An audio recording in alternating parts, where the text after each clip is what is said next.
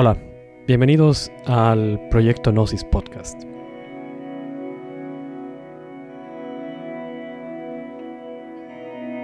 Bendita herejía.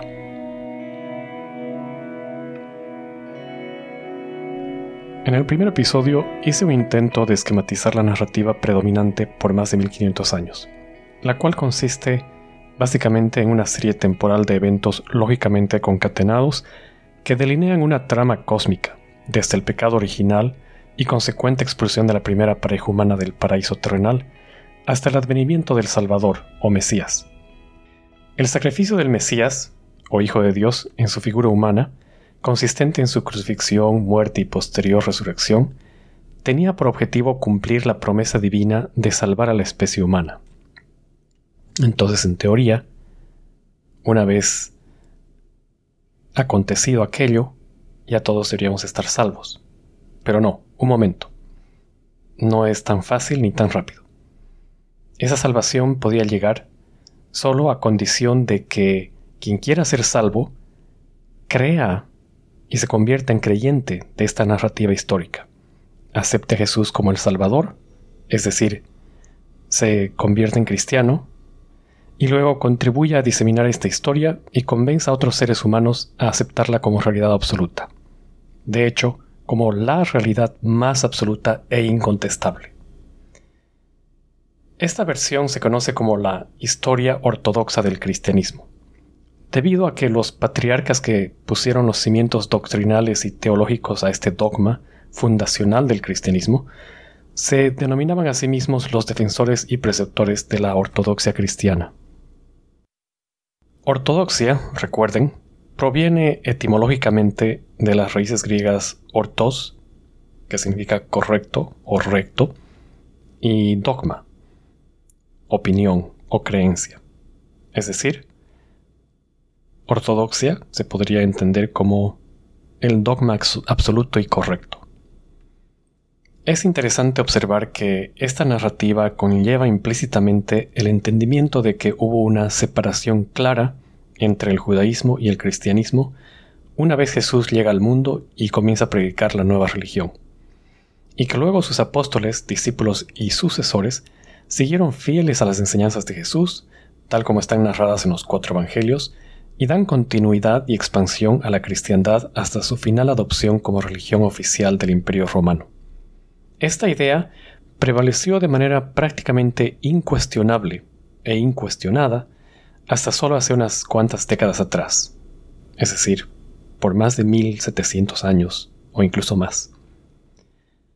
Bajo este paradigma histórico, era natural sobreentender a las corrientes de pensamiento heréticas como desviaciones de la doctrina pura, original y auténtica. Tanto las herejías como los herejes, que son quienes las proponían, que proponían estas ideas heréticas, predicaban o defendían las mismas, eran considerados los seres más peligrosos, perversos, malignos, o en el mejor de los casos, desquiciados e ignorantes.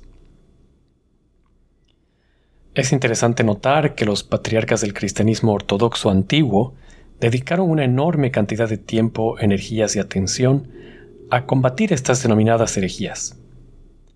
A tal punto que la literatura que produjeron entre el siglo II y III de la era cristiana está prácticamente concentrado en atacar, acusar y condenar tanto a las doctrinas consideradas heréticas como también a sus preceptores o a quienes las profesan y difunden. A tal punto dichas herejías concentraban la atención de las autoridades eclesiásticas de la época que el mismísimo emperador romano decidió intervenir y asumir un rol activo en la discusión, e influir en el resultado final en la batalla de las ideas. Para ello, el emperador Constantino convoca al primer concilio ecuménico del cristianismo, en el año 325 en una ciudad de aquel tiempo llamada Nicea. Allí se decide cuál debe ser el dogma fundamental cristiano, enunciado en una serie de afirmaciones de credo que se las adopta y que hasta el día de hoy influye integral o parcialmente en prácticamente todas las expresiones del cristianismo desde entonces. es importante recordar que por aquella fecha, lo que ahora se conoce como el Nuevo Testamento todavía no había sido compilado o reconocido como la Biblia del cristianismo. Los patriarcas del cristianismo ortodoxo todavía debatían qué libros deberían ser incluidos dentro de un canon o norma de libros aprobados para la lectura de los creyentes y cuáles deberían ser sancionados con la categoría de heréticos, libros heréticos, y que deberían ser eh, apartados y censurados.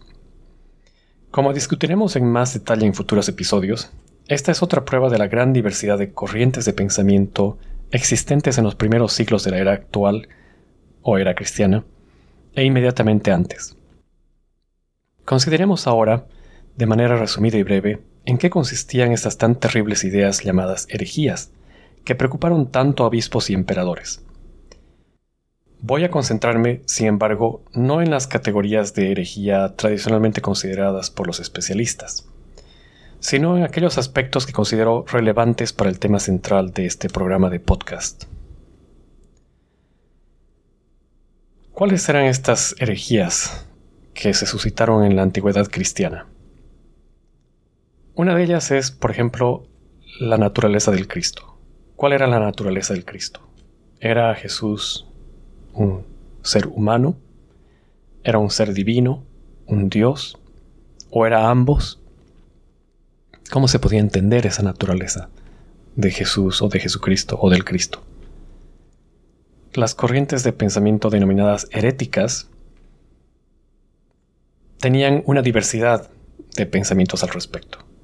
Algunas de ellas, por ejemplo, decían que Cristo no podía ser uno e igual que el Padre o Dios, ya que se suponía que Dios era una entidad única, indivisible, y que por tanto Cristo como Hijo tuvo, tuvo que haber sido creado por el Padre en algún momento del tiempo. Otras corrientes, también denominadas heréticas, que vinieron a la luz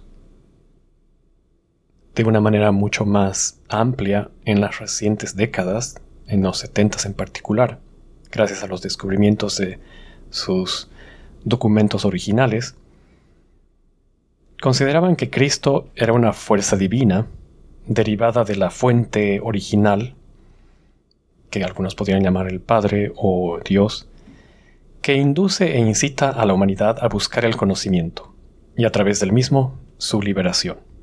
Y esta corriente hablaba y ponía un enfoque más en la liberación a través del conocimiento que en la salvación a través de la creencia o la fe.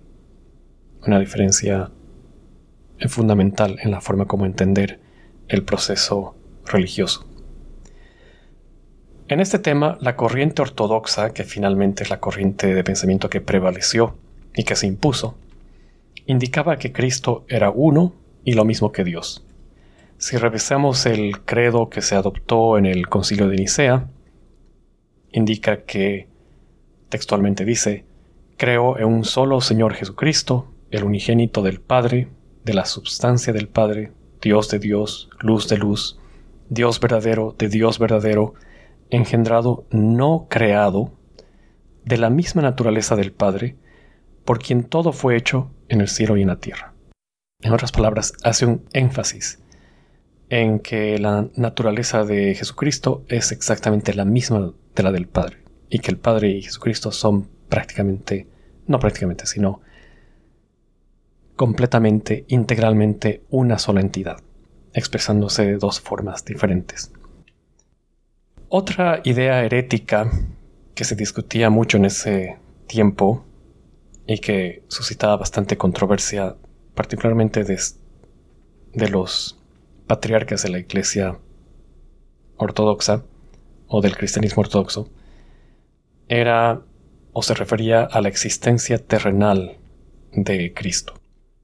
Algunas escuelas de pensamiento heréticas proponían que Cristo se manifestó en forma humana evidentemente, y lo aceptaban y lo reconocían, y lo reconocían como un rabí o un rabino, un maestro en otras palabras, que vino para enseñar el conocimiento y liberación del alma humana. Hay muchas corrientes que incluso hasta hoy en día adoptan esa forma de entender a Jesús. Y es más, en el Evangelio de Mateo, si no me equivoco, se reconoce a Jesús como un maestro, un rabí. Habían otras corrientes también denominadas heréticas por los ortodoxos, que consideraban que Cristo se manifestó más bien de una forma holográfica o mediante revelaciones personales, mediante experiencia directa en la mente de los quienes estaban envueltos en esa eh, corriente espiritual y religiosa. Es más, algunas de esas corrientes de pensamiento heréticas consideraban que Cristo en realidad era un principio cósmico, un principio divino, y que Jesús, la figura de Jesús, era una alegoría de ese principio divino. Algunos otros u otras de estas escuelas de pensamiento, de hecho, no ponen tanto énfasis en la figura de Jesús o la figura de Cristo, o representan incluso a Cristo con otra figura, no necesariamente con una figura humana, sino con otras alegorías. ¿Qué decía la corriente ortodoxa al respecto? La corriente ortodoxa decía que Cristo vino al mundo tomando una forma carnal, un cuerpo de carne y hueso, que nació de una mujer virgen por obra y gracia del Espíritu Santo, como ustedes lo deben saber muy bien, y al respecto el mismo enunciado del credo cristiano, adoptado en el concilio de Nicea en el año 325, indica que Jesucristo por nosotros los hombres y por nuestra salvación bajo del cielo se encarnó y se hizo hombre. Valga notar que en esa época, y para muchos todavía hoy en día, todo sucede y se centra alrededor de los hombres, una perspectiva bastante patriarcal. Pero bueno, ese es otro tema de discusión. Entonces, este es un punto muy importante. Esta era una de las energías bastante controversiales y a la cual dedicaron bastante energías y bastante tiempo los antiguos patriarcas de la corriente cristiana ortodoxa, que es la existencia terrenal de Cristo, la figura de un Cristo histórico, corpóreo, que se manifiesta con un cuerpo humano de carne y hueso. Y la tercera herejía que quiero resaltar en este episodio es la de la resurrección corporal de Cristo. Habían versiones que circulaban en esa época, alternativas o denominadas obviamente heréticas, sobre la resurrección de Cristo. Estas corrientes heréticas asumían que esta resurrección sucedió más bien en un plano espiritual y que Jesús, la figura del Cristo, una vez eh, expresándose en un plano espiritual se manifestaba a sus discípulos, como es el caso, por ejemplo, de María Magdalena en el Evangelio de María Magdalena, que se descubrió posteriormente, más recientemente, mejor dicho, expresa cómo Jesús se manifiesta a María Magdalena no como una forma corpórea, sino más bien como en una visión. Entonces María Magdalena tiene una visión en la cual se comunica con Jesús y Jesús le transmite sus enseñanzas y sus palabras a través de esa visión. Esta visión, siguiendo en este Evangelio de María Magdalena, es desafiada, criticada y puesta en duda por Pedro, según este Evangelio. Y hay estudiosos que piensan que Pedro aquí está representando precisamente a la corriente ortodoxa que estaba tratando de consolidar una iglesia organizada, institucionalizada. Se pone escéptico y empieza a criticar a María Magdalena sobre sus visiones y empieza a protestar, indicando que Jesús debería haberse manifestado a ellos físicamente y que eso sería mucho más creíble y sujeto de fe que una manifestación más bien interna como una visión que es la que tiene María Magdalena.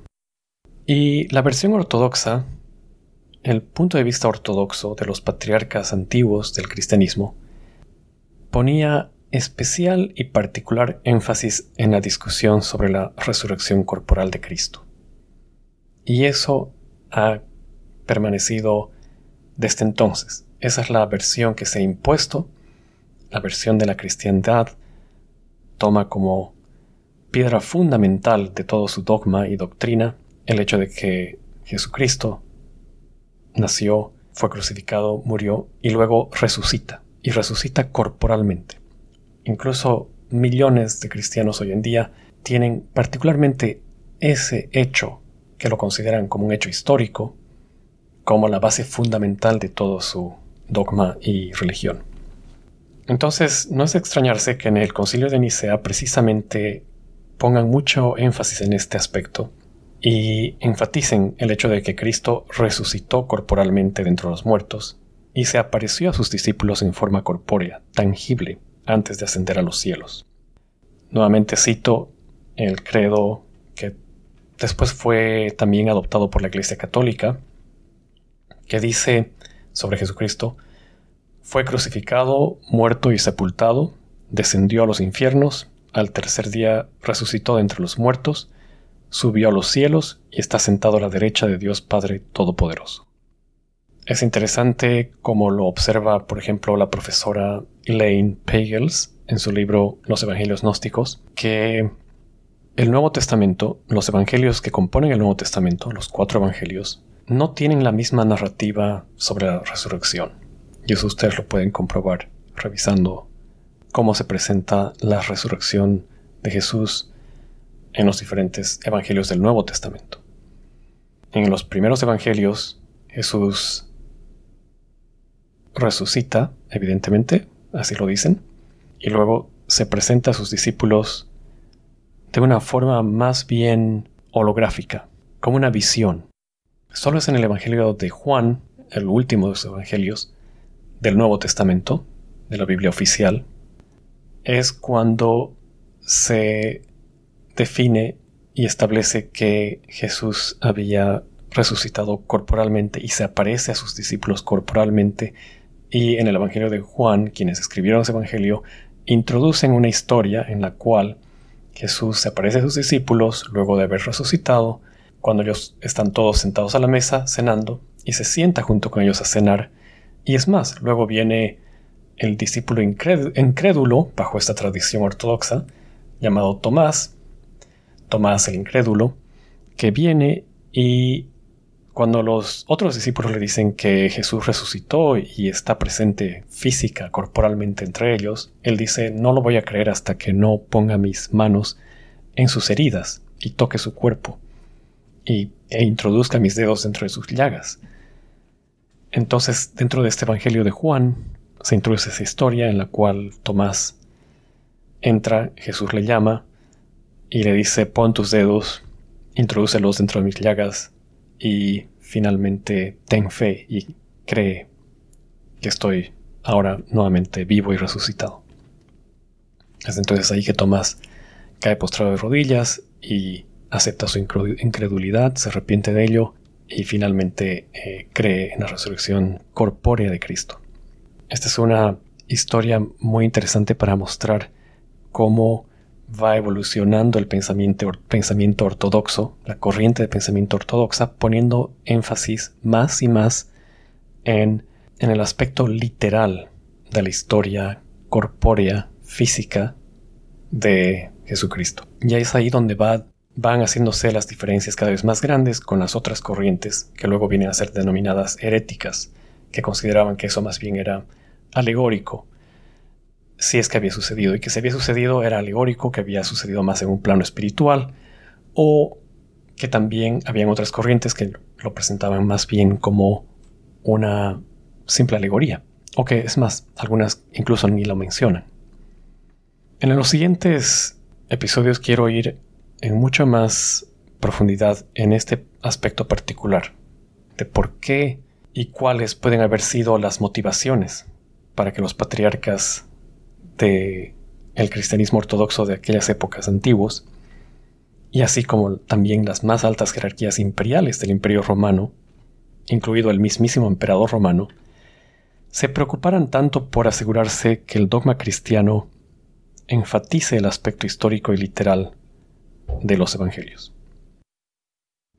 Al haber hecho este pequeño bosquejo de las principales corrientes heréticas, porque en realidad las herejías que se discutían en aquella época tenían un gran rango y espectro de diversidad doctrinal, se puede observar que todo aquello que se denominaba como herejía eran básicamente aquellas corrientes de pensamiento que pudieran poner en la más leve tela de juicio la interpretación histórica literal de Jesucristo y su pasión, crucifixión, muerte y resurrección. Bueno, si tuviste la paciencia de llegar hasta aquí y escucharme hasta aquí, primero quiero darte las gracias. Y también quiero reflexionar contigo antes de cerrar. ¿Por qué considerar las preocupaciones de patriarcas y emperadores de hace dos mil años atrás sobre estos temas? ¿Por qué volverlos a visitar, revisar y ponernos a hablar de los mismos? Al final del día, ¿a quién le interesa hoy, aparte obviamente de historiadores y quienes están bastante metidos en el análisis y estudio de estas eh, doctrinas y, historia. ¿A quién le importa, decía, hoy en día si, Jesucristo fue uno con el Padre o no? ¿Cuál es la diferencia? ¿Cuál era la sustancia y naturaleza? O si los eventos de su vida realmente sucedieron o no. Hay mucha gente que dice, a mí no me importa si fue cierto o no, lo que me importa es lo que él enseñó. Eh, ¿A quién le importa si fuera una combinación de alegorías y eventos? ¿Para qué invertir tiempo en discutir dónde está la diferencia? Para muchas personas es algo serio, obviamente. Para otros ya resulta irrelevante. Personalmente, yo creo que hasta cierto punto me parece irrelevante, al margen de tener una cierta curiosidad intelectual de poder entender cuál ha sido el proceso histórico objetivo de evolución del cristianismo que siempre me ha interesado, pero me parece que lo más relevante, interesante, de conocer por lo menos superficialmente las herejías antiguas y el proceso histórico de cómo se las combatieron por parte de los patriarcas de la escuela cristiana ortodoxa, consiste en el hecho mismo de que sucedieron, existieron y se suscitaron ya que eso demuestra, en mi opinión, dos cosas muy importantes. Una de las primeras conclusiones que nos sugiere el hecho de la existencia histórica de esas herejías y esas corrientes de pensamiento heréticas es que la evolución histórica del cristianismo y por tanto del pensamiento religioso occidental fue mucho más compleja y diversa que lo que tradicionalmente hemos aprendido y lo que tradicionalmente fue presentado por la narrativa dominante. Y que fue una pérdida inmensa para la cultura occidental que tantas otras voces y pensamientos hayan sido acallados y silenciados de manera casi absoluta y casi irreversible. Y todavía para mí mucho más importante y relevante es lo siguiente, y lo voy a expresar como una frase ya para concluir este episodio. Benditas sean las herejías, pues ellas prueban que la inteligencia humana no puede ser embotellada y confinada dentro de los estrechos límites del monopolismo espiritual e intelectual.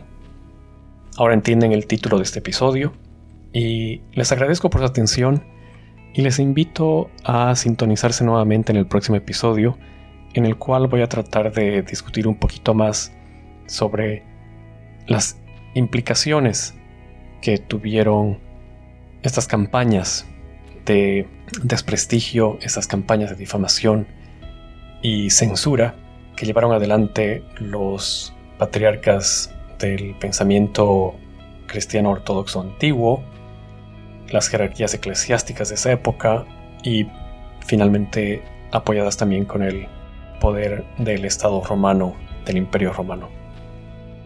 Yo creo que eso es interesante también revisarlo porque nos van a permitir tener una perspectiva un poco más completa antes de que empecemos a entrar a hablar de las doctrinas y pensamiento gnóstico antiguo.